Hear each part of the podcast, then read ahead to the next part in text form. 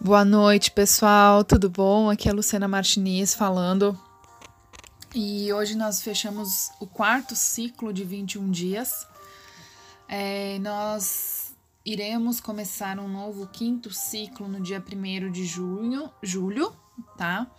Então se preparem, agora o grupo ele vai silenciar um pouquinho, a gente vai se reorganizar durante essa semana né? É, os nomes nas caixinhas. Eu vou tentar montar um formulário Google para que as pessoas possam adicionar lá os nomes, tá?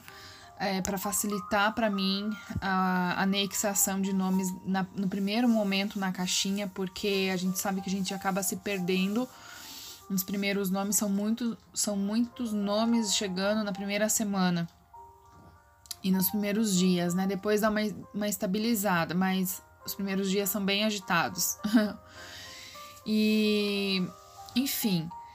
Então aguardem, o grupo de yoga vai permanecer, tá? Que tá acontecendo com o nosso querido Levi toda, todos os dias, de segunda a quinta-feira, às 21 horas, tá? O grupo, o grupo de mensagens continua ativo, graças a a colaboração de todos vocês que mandam mensagens lá no grupo, que se esmeram para manter energia é, de boas, de compartilhamento de boas mensagens, que é o que a gente precisa. E a minha gratidão a cada um de vocês por por terem estado comigo, né? Por isso, me escutarem, por a gente ter se conectado. Gratidão, gratidão, meninas que me auxiliam é, nas, na contribuição com o reiki às 15 horas, né, pelas pessoas, minha gratidão, gratidão, gratidão. É, bom, enfim, gratidão, tá? É essa a palavra que resume meu dia de hoje, esse ciclo. E para vocês eu deixo a seguinte mensagem hoje. Preocupações. Não se aflija por antecipação, porquanto é possível que a vida resolva o seu problema ainda hoje sem qualquer esforço da sua parte. Não é a preocupação que aniquila a pessoa, e sim a preocupação em virtude da preocupação. Antes das suas dificuldades de agora, você já faceou inúmeras outras e já se livrou de todas elas com o auxílio invisível de Deus. Uma pessoa ocupada em servir nunca dispõe de tempo para cometer injúria ou ingratidão. Disse um notável filósofo: uma criatura irritada está sempre cheia de veneno. E podemos acrescentar, e de enfermidades também. Trabalhe antes, durante e depois de qualquer crise, e o trabalho garantirá sua paz. Conte as bênçãos que lhe enriquecem a vida, em anotando os males que porventura lhe visitam o coração para reconhecer o saldo imenso de vantagens a seu favor. Geralmente, o mal é o bem mal interpretado. Em qualquer fracasso, compreenda que você pode trabalhar, pode igualmente servir, e quem pode servir carrega consigo um tesouro em mãos. Por maior que lhe seja o fardo do sofrimento, lembre-se de que Deus que aguentou com você ontem, aguentará também hoje.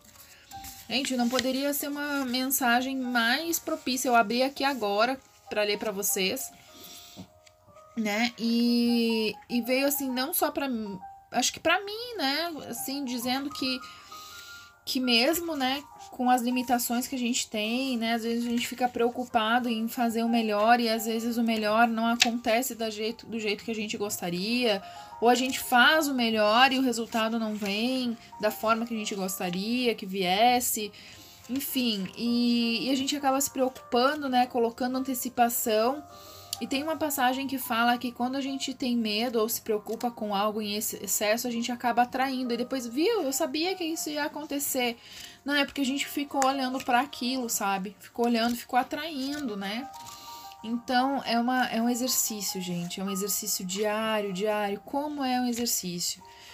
Então, é, para finalizar, eu ainda leio o seguinte: em torno da felicidade. Em matéria de felicidade, convém não esquecer que nos transformamos sempre naquilo que amamos.